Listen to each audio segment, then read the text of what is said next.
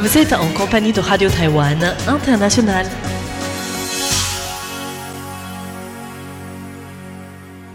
Bonjour tout le monde et bienvenue sur les ondes de Radio Taïwan International.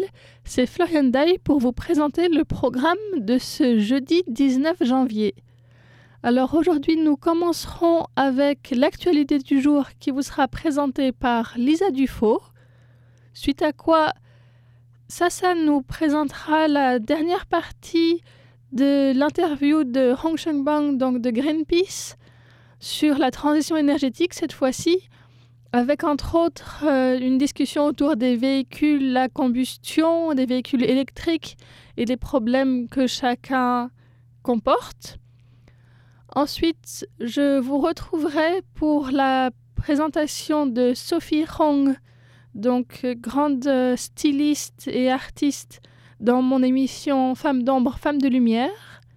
Et enfin, si vous nous suivez sur Internet, il y aura également la présentation de Graines de Business par Valentin Floquet, qui sera sur Andrew Hong, donc de TSGC, qui nous présentera une société qui développe une machine permettant de recycler les panneaux solaires à 100%. Voilà, je vous laisse donc avec Lisa Dufaux pour le journal de l'actualité tout de suite, dont voici les principaux titres.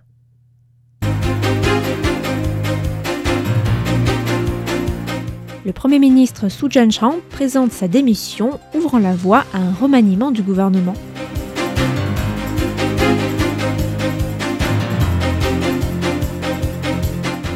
Le Parlement adopte en troisième lecture le budget du gouvernement pour 2023.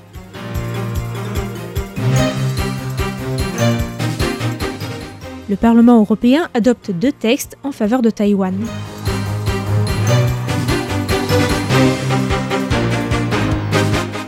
Bonjour à tous, vous êtes bien sur l'antenne française de Radio Taïwan International.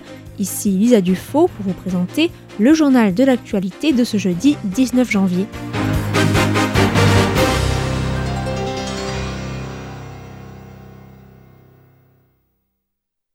Le Premier ministre Su Jianchang a annoncé aujourd'hui sa démission ainsi que celle prochaine du gouvernement.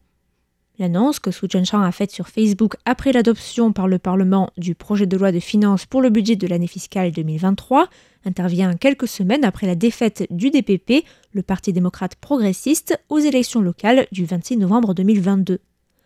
La démission du Premier ministre doit encore être approuvée par la présidente Tsai Ing-wen. Su Jianchang a précisé qu'il s'était entretenu avec cette dernière après le vote du Parlement et qu'il lui avait de nouveau présenté sa démission après un premier refus essuyé le soir des élections de novembre dernier. Su Jianchang a précisé qu'il avait demandé à la présidente de nommer un nouveau Premier ministre rapidement, et le palais présidentiel a indiqué plus tard dans la journée que les discussions sur la composition du nouveau gouvernement allaient débuter pendant le congé du Nouvel An lunaire. Notons que Su Jianchang, aujourd'hui âgé de 75 ans, est à la tête du UN exécutif depuis janvier 2019. Le Parlement a adopté aujourd'hui en troisième lecture le projet de loi de finances pour l'année fiscale 2023.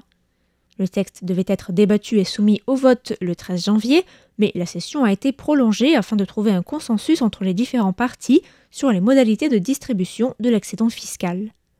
La version finale du budget pour 2023 prévoit 2556,5 milliards de dollars taïwanais, soit environ 77,76 milliards d'euros de revenus, pour 2719,1 milliards de dollars taïwanais, soit environ 82,70 milliards d'euros de dépenses, soit une baisse de 30 milliards de dollars taïwanais, une baisse qui est la plus importante depuis 2013.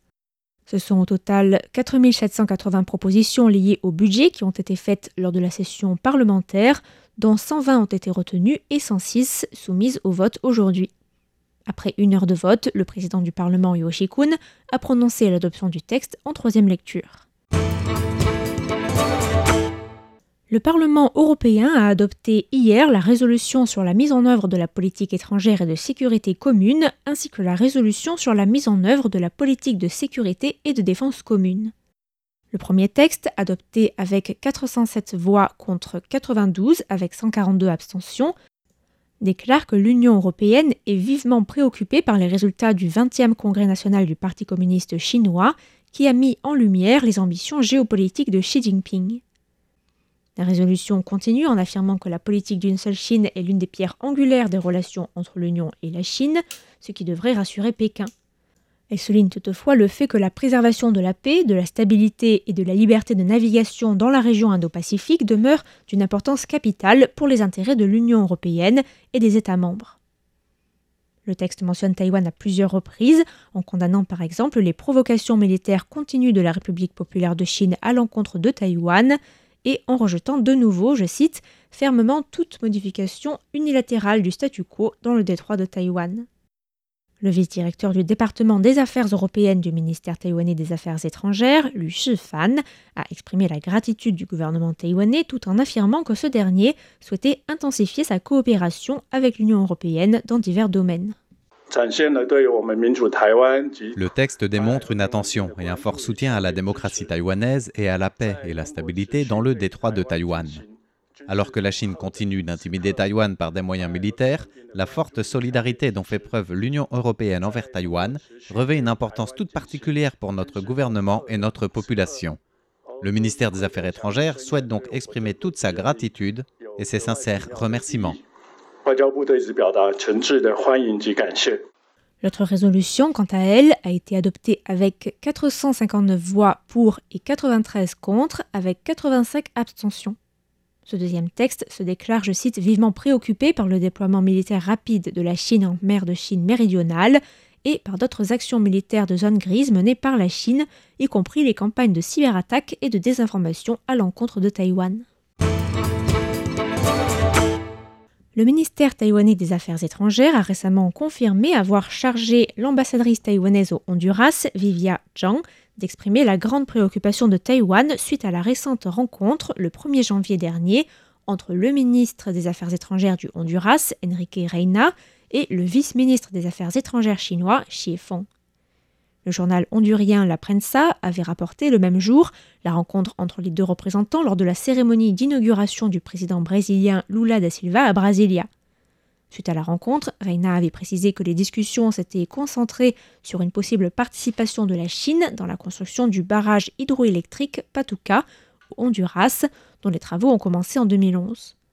Mais à Taïwan, la rencontre inquiète et Taipei craint que Pékin ne tente de convaincre le Honduras de rompre ses liens diplomatiques officiels avec Taïwan au profit de la Chine.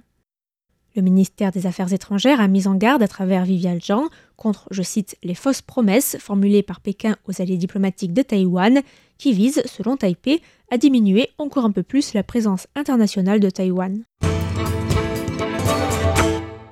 Aujourd'hui, dernier jour de travail avant le début des 10 jours de congé du Nouvel An lunaire, l'aéroport international de Taoyuan, la principale porte d'entrée de Taïwan, commence à accueillir la foule de passagers qui s'était fait plutôt rare depuis le début de la pandémie de Covid-19. L'aéroport prévoit d'accueillir aujourd'hui plus de 63 000 passagers, dont 38 000 enregistrés dans le sens des départs depuis Taïwan. Le réveillon de cette année étant le samedi, L'aéroport devrait accueillir encore davantage de passagers durant les deux jours à venir.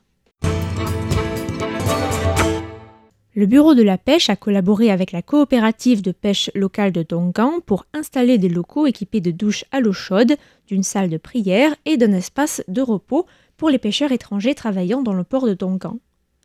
Les locaux en question ont été inaugurés hier après trois mois de travaux un projet qui a nécessité un budget de 3,36 millions de dollars taïwanais, soit environ 91 500 euros. Le directeur de la coopérative des pêcheurs de Donggang, Chen Yuchun, a évoqué les résultats d'un sondage d'opinion de 2022 qui montrait que près de la moitié des bateaux de pêcheurs du port employaient des pêcheurs étrangers. Des travailleurs étrangers originaires pour la plupart d'Indonésie, des Philippines et du Vietnam, et qui sont devenus au fil des années indispensables au fonctionnement de l'industrie de la pêche taïwanaise. Selon les statistiques, le port de Donggang comptait ainsi environ 3300 pêcheurs étrangers répartis entre les différents bateaux enregistrés sur place.